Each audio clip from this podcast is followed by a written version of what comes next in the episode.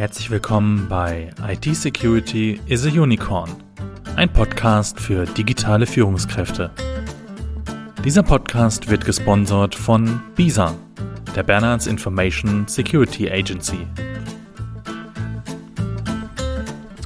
Ja, hallo und herzlich willkommen zurück hier zu einer weiteren Folge in diesem Podcast. Schön, dass Sie auch in dieser Woche wieder eingeschaltet haben. Ja, seit über 30 Jahren bin ich ja in der IT-Bubble unterwegs. Seit 2006 bekomme ich sogar Geld dafür und ich kann sagen, dass diese Welt so unglaublich vielfältig ist. Es gibt zahlreiche verschiedene Studiengänge, Ausbildung und Schwerpunkte sowie auch Fort- und Weiterbildung, die ja, man wählen kann. Und da lässt sich schnell der Überblick verlieren, sowohl aus Sicht der Auszubildenden als auch aus Sicht des Ausbilders. Und sollte ich als Unternehmen überhaupt ausbilden, welche Vorteile bringt dies und welche vielleicht auch Nachteile bringt dies mit? All das klären wir in dieser Folge. Die IT-Berufe wurden vor kurzem ja neu organisiert und alleine im Bereich der Fachinformatiker gibt es nun vier Schwerpunkte. Die Klassiker Systemintegration und Anwendungsentwicklung sind geblieben und nun gibt es auch die Fachinformatiker für Daten- und Prozessanalyse und digitale Vernetzung. Der ehemalige Informatikkaufmann, Kauffrau heißt jetzt übrigens Kaufmann, Kauffrau für Digitalisierungsmanagement. Und der bisherige IT-Systemkaufmann, Kauffrau heißt jetzt Kaufmann bzw. Kauffrau für IT-Systemmanagement. Und dann gibt es eben noch den IT-Systemelektroniker und zahlreiche Studiengänge und auch du duale Studiengänge, die ich hier nicht näher betrachten möchte. In dieser Folge soll es vor allem um die Frage gehen, selbst ausbilden, ja oder nein? Und welche Möglichkeiten gibt es während und nach der Ausbildung? Ich möchte mit den Vorteilen starten. Die Vorteile für eine IT-Ausbildung sind aus meiner Sicht schnell zusammengetragen. Wir haben erstens das Thema Fachkräfte. Fachkräfte sind rar und oft teuer. Alleine in der IT-Welt lagen wir zuletzt bei knapp 100.000 unbesetzten Stellen. Da liegt es doch nahe, selbst Fachkräfte auszubilden und sie optimal auf die Bedingungen und Gegebenheiten im eigenen Betrieb vorzubereiten. Es ist also eine gute Maßnahme, um dem Fachkräftemangel im eigenen Betrieb vorzubeugen. Zweitens, IT-Azubis sind in der Regel jung, dynamisch und bringen auch jede Menge Ideen mit, sowie auch Interesse für Innovation. Zudem sind sie auch sehr schnell wirtschaftlich tragbar. Was meine ich damit? Sie bringen also mehr Nutzen, als sie Kosten verursachen. Doch Vorsicht, als IT-Azubis sind keine eierlegende Wollmilchsäue, wie es so schön heißt, und schon gar keine billigen Arbeitskräfte. Drittens, dadurch, dass man selbst ausbildet, lernt man sich in den drei Jahren ganz wunderbar kennen. Und eine bessere und günstigere Probezeit gibt es daher aus meinen Augen her nicht. Damit sparen sich Unternehmen die Recruiting sowie die Einarbeitungskosten und auch die Fehlbesetzungen werden insgesamt weniger, da die Azubis und Unternehmen sich ja gegenseitig kennen. Viertens, eine Ausbildung führt zudem zu einer höheren Identifikation mit dem Unternehmen. Ich war selbst zehn Jahre in meinem Ausbildungsbetrieb beschäftigt und gewechselt bin ich dann, da es für meine sich veränderten Interessen keine Aufgaben gab und ich den nächsten Schritt machen wollte. Fünftens, nicht zu verachten ist auch der Ruf, den ein Ausbildungsbetrieb sozusagen ja, aufbaut in der Öffentlichkeit. Ich habe schon oft erfahren, wie gut es bei Kunden ankommt, wenn man erzählt, dass man selbst ausbildet oder sogar im Prüfungsausschuss sitzt. Das verdeutlicht einfach, dass man engagiert ist und auch thematisch immer am Ball bleibt. So, dann kommen wir jetzt zu den Nachteilen. Gibt es auch Nachteile? Ich würde behaupten, es kommt immer darauf an.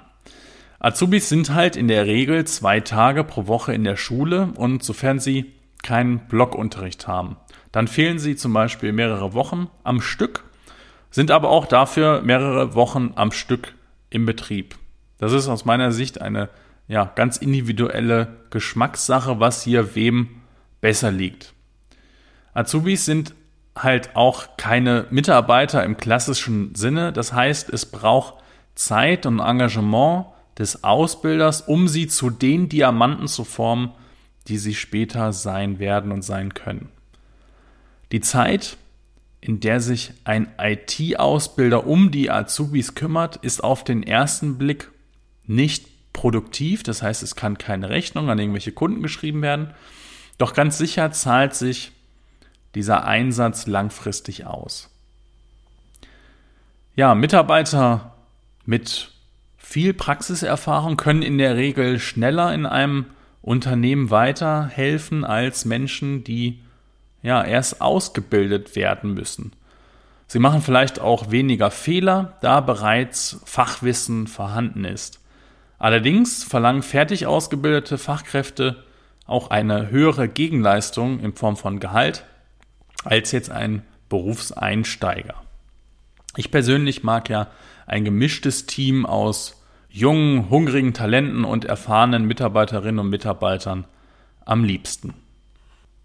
Gut, dann kommen wir zu den Fortbildungsmöglichkeiten und einem kleinen Werbeblock. Die BISA hat ja ganz aktuell zusammen mit der Telekom Security und der IHK Bonn-Rhein-Sieg eine Zusatzqualifikation Cybersecurity für IT-Berufe entwickelt und an den Start gebracht. Der Starttermin ist jetzt Anfang Mai 2022 und die Zusatzqualifikation Cybersecurity wird über knapp 13 Monate in 320 Stunden an zwei Wochentagen, jeweils von 17 bis 20.15 Uhr, gehen und rein digital ablaufen. Die Schulferien sind jeweils vom Unterricht ausgenommen, sodass auch Urlaube ganz bequem möglich sein werden. Ja, das Thema IT-Security wird ja auch bei den IT-Berufen immer wichtiger und daher macht es nur Sinn, sich bereits frühzeitig um geeignete Fachkräfte zu engagieren.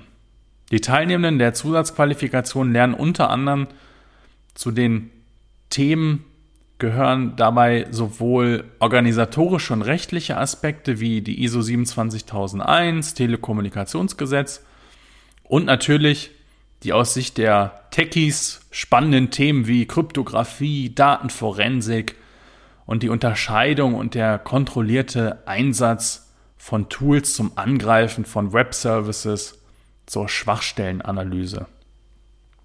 Diese Zusatzqualifikation ist ganz neu, einmalig in Deutschland und sie ist für Menschen in IT-Berufen und schließt mit einer IHK-Prüfung ab.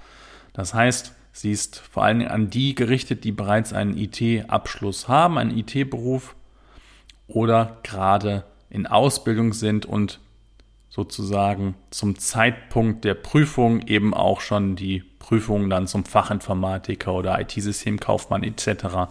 abgeschlossen haben. Ja, neben der neuen Zusatzqualifikation gibt es auch weitere interessante Lehrgänge, wie zum Beispiel die Microsoft-Zertifizierung, zum Beispiel zum MCSA oder MCSE. Und auch im Linux-Umfeld gibt es ja entsprechende tiefergehende Zertifizierungen. Und auch auf die Ausbildung lässt sich ganz wunderbar aufbauen mit den sogenannten Aufstiegsfortbildungen. Das jedoch nach einiger Zeit Berufserfahrung, die man mitbringen sollte, zum Beispiel mit den Fortbildungen zum IT- Operative Professional oder auch Bachelor Professional, wie es jetzt heißt. Diese sind dann auf der gleichen Stufe wie der Bachelor, der Fachwirt und der Industriemeister. Auch in diesem Bereich gibt es Möglichkeiten, unterschiedliche Schwerpunkte zu wählen. So habe ich zum Beispiel die Fortbildung zum geprüften IT-Berater gemacht. Es gibt aber auch die geprüften IT-Projektleiter, geprüfter IT-Ökonom und Ingenieur gibt es, glaube ich, auch noch ja, auch auf diese Fortbildung lässt sich dann noch weiter aufbauen. Ähm, es kommt halt einfach ganz drauf an, wo die Reise hingehen soll. Gerne möchte ich an dieser Stelle auch nochmal die Berufszertifizierung der ISAKA erwähnen. Die ISAKA ist ein Verband aus den USA, der auch einen deutschen Chapter hat. Ähm, das ist allerdings erst für Mitarbeitende interessant, die so circa fünf Berufsjahre mitbringen. In Deutschland gibt es noch den Teletrust-Verband, die auch im Bereich IT und IT-Security zahlreiche Zertifizierungen anbieten. Ich für meinen Teil kann sagen, dass es mir absolut Spaß bereitet, junge Menschen durch die Ausbildung zu begleiten, denn beide Seiten profitieren enorm davon. Ja, wenn Sie Fragen zu dem Thema Aus-, Fort- und Weiterbildung oder zur Zusatzqualifikation haben, dann melden Sie sich gerne über das Kontaktformular auf unserer Webseite bisa-bonn.de oder direkt an podcast.bisa-bonn.de. Wie immer bleibt mir nur zu sagen, danke, dass Sie uns und mir zuhören. Empfehlen Sie uns gerne weiter und wenn Ihnen der Podcast gefällt, dann bewerten Sie diesen bitte auf der von Ihnen genutzten Plattform. Bis zur nächsten Woche. Alles Gute für Sie. Bleiben Sie sicher. Ihr Sebastian Halle von BISA.